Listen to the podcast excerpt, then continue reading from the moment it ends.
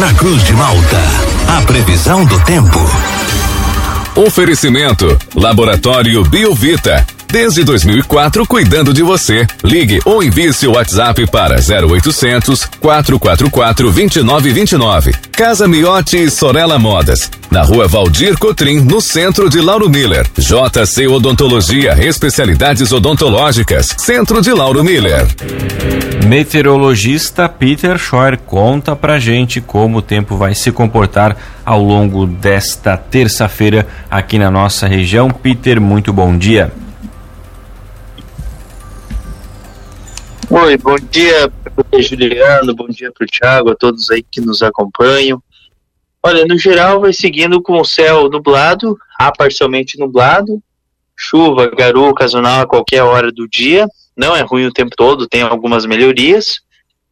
E, e tudo isso por conta da atuação de um sistema de baixa pressão. Quanto mais em direção à tarde à noite, maior a probabilidade de chuva. Na mesma proporção que ontem, ontem também estava com tempo mais seco pela manhã e à tarde à noite já teve ocorrência de chuva.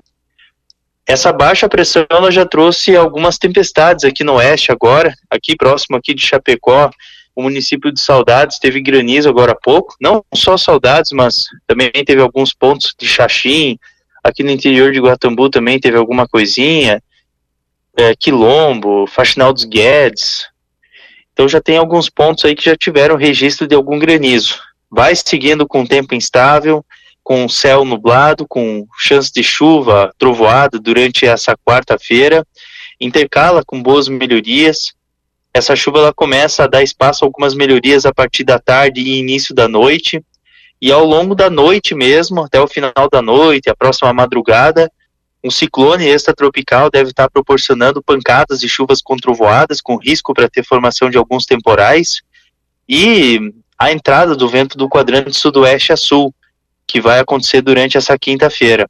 Quinta-feira ventosa, as rajadas elas podem passar dos 80 a 100 km por hora, ali no costão da serra, Cabo de Santa Marta, Jaguaruna, Laguna, sempre com rajadas mais fortes, né, acima dos 110, 120 km por hora, e provavelmente que a gente vai ter uma condição de tempo mais é, estável, com sol, algumas nuvens, durante a sequência desse decorrer aí de, de sexta e fim de semana. Sexta e fim de semana com tempo bom, com sol, poucas nuvens e temperaturas baixas no amanhecer. Mas o alerta do ciclone ainda é válido, não mudou nada, rigorosamente nada do que a gente vem comentando, inclusive os modelos vêm intensificando cada vez mais esses ventos, né? Vamos ver se até amanhã desintensifica um pouco, pelo menos para aliviar, mas por enquanto, ventos bem fortes na quinta-feira.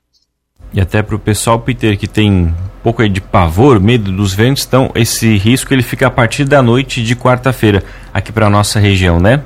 É, porque assim, o que que acontece? É, a quarta-feira ela vai ser uma atmosfera totalmente variada, totalmente variada, porque tem chance de chuva entre a madrugada e amanhã, risco para ter alguns temporais, alguma trovoada, algum granizo isolado, depois volta a ficar com tempo seco, e daí, durante a noite, tem a formação desse ciclone extratropical, que já vai estar trazendo bastante instabilidade aqui para o oeste do estado.